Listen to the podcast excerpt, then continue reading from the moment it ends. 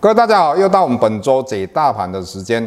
那我想这个礼拜最可怕的应该就是礼拜三哈。那礼拜三一大早的话，我们就看到台电的话一跌的话就二十几块哈。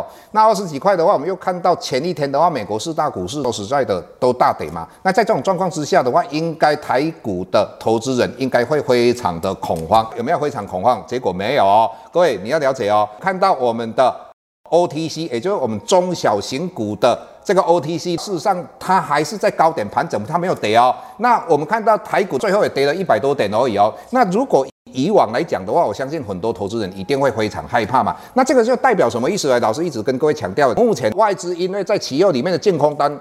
之前哦，在清一色那那时候有两万八千多口的净空单，在这种状况之下，外资一直在灌压台积电，结果我们看到那一天它灌压多少？六万多张哈。那结果我们又看到清一色哦，虽然台股稍微涨上来哦，但是外资在台积电的话也灌压了三万多张哦。但是各位，为什么台积电到了星期五为什么会大涨？那清一色的话，那一天它灌压了三万多张的话，为什么台积电只有跌一块钱？那最主要。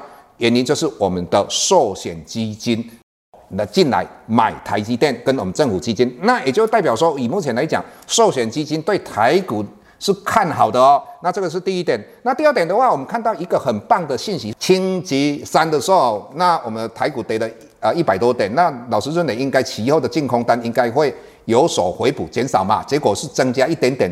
那老师有一点点怕说，星期四、星期五应该台股会大幅度的往下压下来，结果我们看到没有哦。今天的话，那外资把台股拉上来，应该跟我们寿险基金你要把它拉上来，也就是说，我们的台股已经来到一万六千三百点了哦。那结果今天我们看到外资在其二的净空单回补了两千两百七十口，再加上星期四回补了三千一百一十三口啊，这个是一个非常棒的现象。如果我们看到下个礼拜，一礼拜二啊，礼拜三这三天，我们的期货的净空单能够回到两万口以下的话，我个人认为这个时候应该第一季就是台股的整理快要结束的，也就有可能在四月中旬的时候，那台股就有机会突破上一次最高点一万六千五百七十九点，那这是第一点。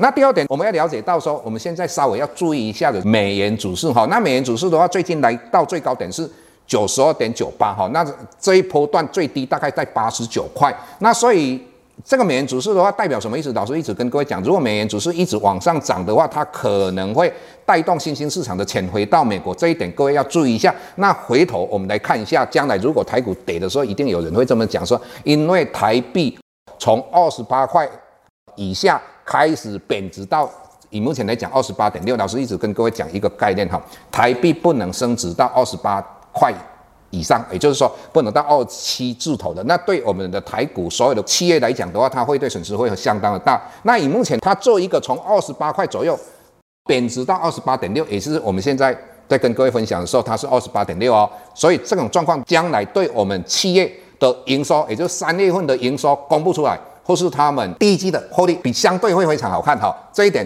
各位可以期待。那接下来我们还有一个问题，老师一直跟各位讲说，事实上美国哦四大指数尤其高科技跌下来，很多人都在讲就是殖利率嘛。哦，那各位你们看到现在我们的殖利率，美国十年期公债殖利率已经来到一点六四了啊。那当它从一点七五一直来到一点六一左右之前，我们前几天也就星期三，你看高科技的这些股票不是还是在跌？照理来讲，它如果跌下来，应该是要涨嘛。所以老师一直跟各位讲，哦，电视上那些看到股票跌的时候，一定要找一个罪名来贴在他身上嘛。老师就跟你讲说，我们分析的都跟人家不一样，不一样不是标新立异，是要正确嘛。哦，要给各位正确的概念嘛。所以整体来讲，只是这一段期间，你可以不要去看它。